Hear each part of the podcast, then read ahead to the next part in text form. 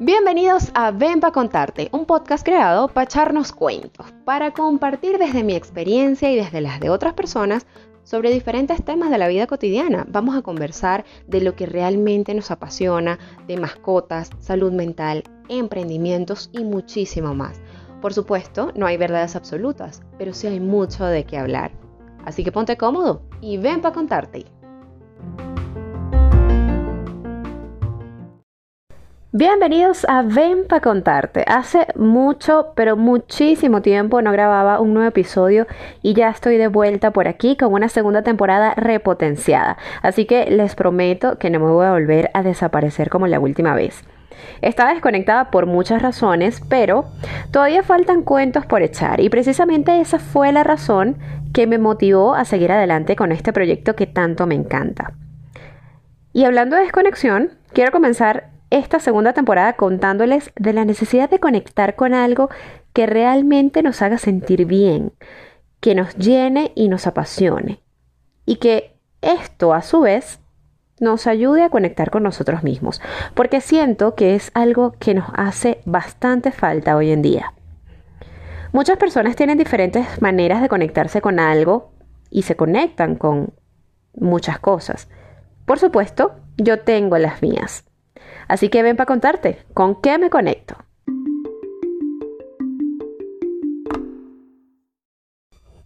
La rutina, los problemas, el estrés o el trabajo en exceso son cosas que te desconectan por completo del vivir plenamente.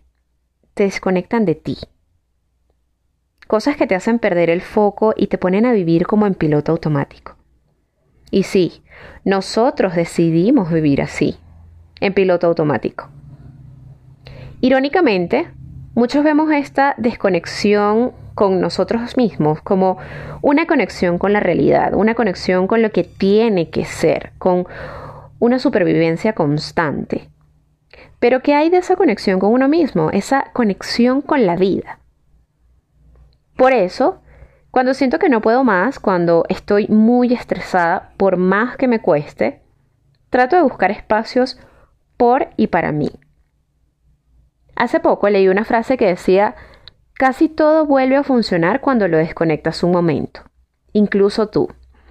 Y me pareció una frase tan acertada que me encantó. Yo dije, sí, es una realidad, es un hecho, que debes desconectarte por un momento siquiera de toda esta dinámica que nos envuelve, esta dinámica en la que sí estamos inmersos y no podemos ser ajenos a ella, pero también tenemos que recordarnos como individuos, como seres que necesitan tiempo consigo mismo. Entonces, siento que es muy, muy necesario desconectarse, de hacer un reset para luego volver con tus proyectos, con tu vida cotidiana, con lo que tengas en mente de una manera más relajada o por lo menos una manera más ligera, sin olvidarte de ti. Hay muchas cosas con las que yo me conecto y me hacen decir, bueno, todo estará bien, vamos para adelante, tú puedes, continuemos. Y estas son esas cosas. La meditación. Por supuesto, la meditación es una de las cosas con las que más me conecto conmigo. Hace eh, un par de años para acá estoy practicando la meditación. Em, de diferentes formas para poder sanar, conocerme y reconocerme. Porque a través de la meditación no solamente me relajo, contrario a lo que muchas personas podrían pensar, la meditación no es ponerte eh, sentado en posición de loto o acostarte y respirar profundo, tratar de vaciar tu mente, no. Meditar muchas veces es llenar tu mente de pensamientos que quizás olvidaste de manera inconsciente, de pensamientos y sentimientos con los que no has hecho las paces, con los que estás en guerra probablemente, y conectarte con tu sombra. Y a muchas personas eso nos da miedo. Y esa es la parte, digamos, más difícil de la meditación, poder enfrentarte a esa sombra, para poder poco a poco sacar la luz. Entender que somos seres con oscuridad y con luz y que está bien, que es algo completamente humano. Recuerdo que una vez hice una meditación para conectar con mi niña interior y la primera vez que la traté de hacer ni siquiera la pude terminar porque fue algo sumamente difícil para mí. Entender que había tantas cosas que no he sanado y que para ese momento no había sanado. Y dije, wow, esto es muy duro, esto es muy duro para mí, pero es necesario.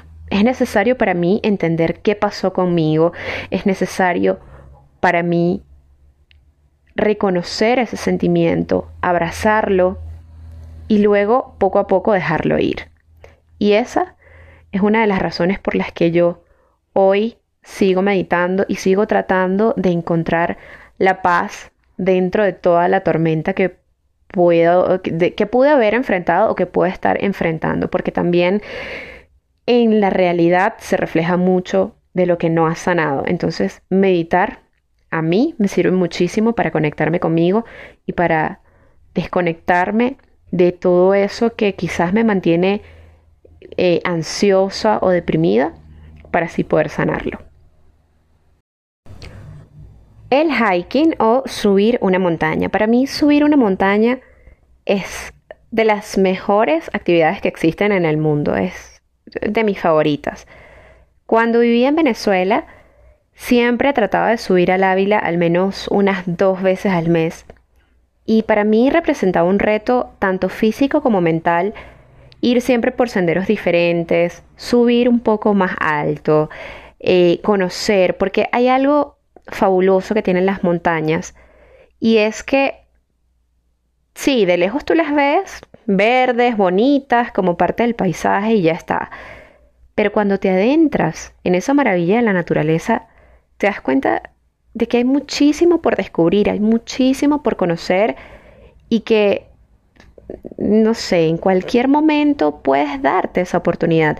Así que si vives cerca de una montaña o en las afueras de la ciudad en la que vives hay montañas, date esta experiencia, regálate este momento contigo y con la naturaleza porque definitivamente no tiene desperdicio.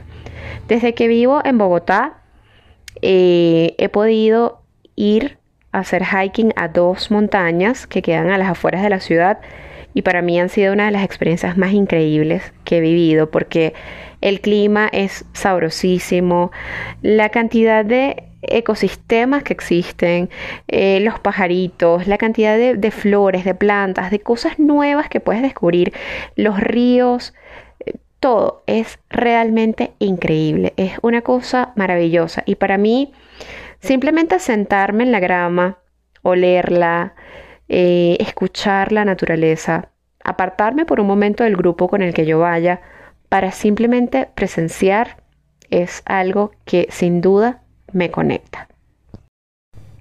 El baile. El baile es una de las formas más sabrosas que tengo para conectar conmigo.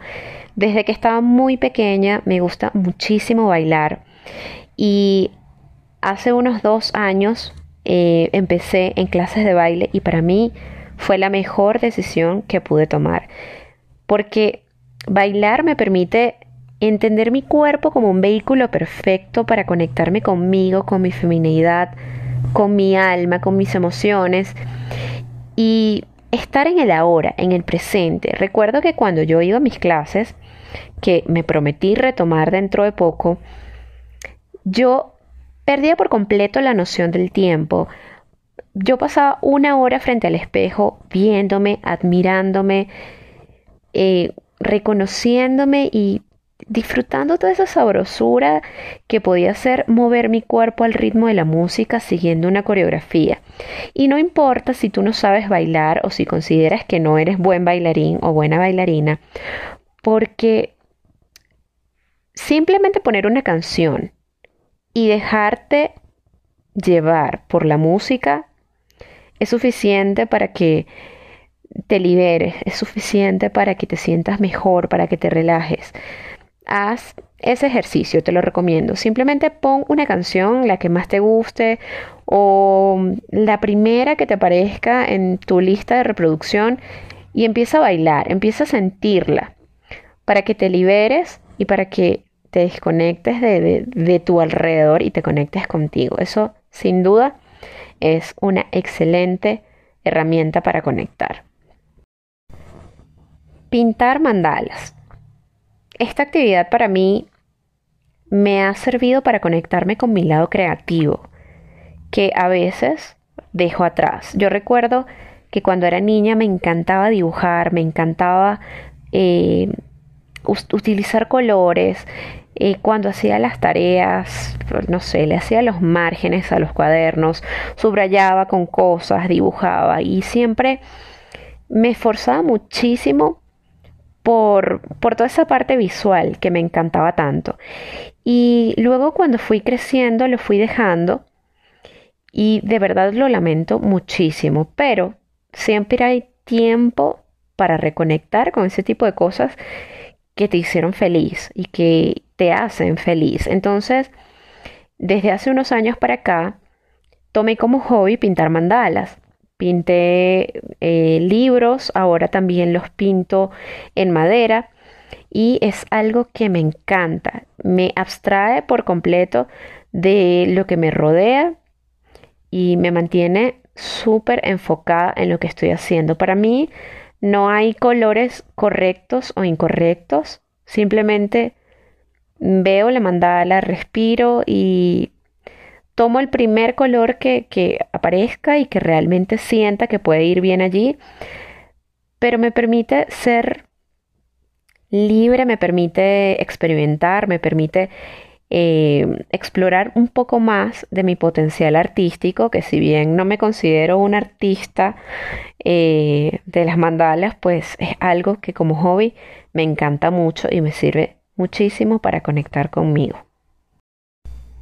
Y bueno, estas son algunas de las cosas con las que me desconecto de una realidad a veces agobiante para conectarme con mi realidad.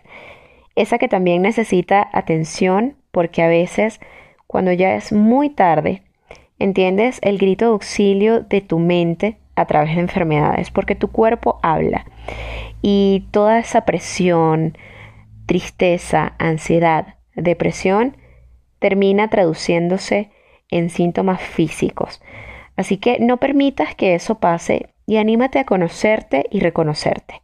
No te pierdas.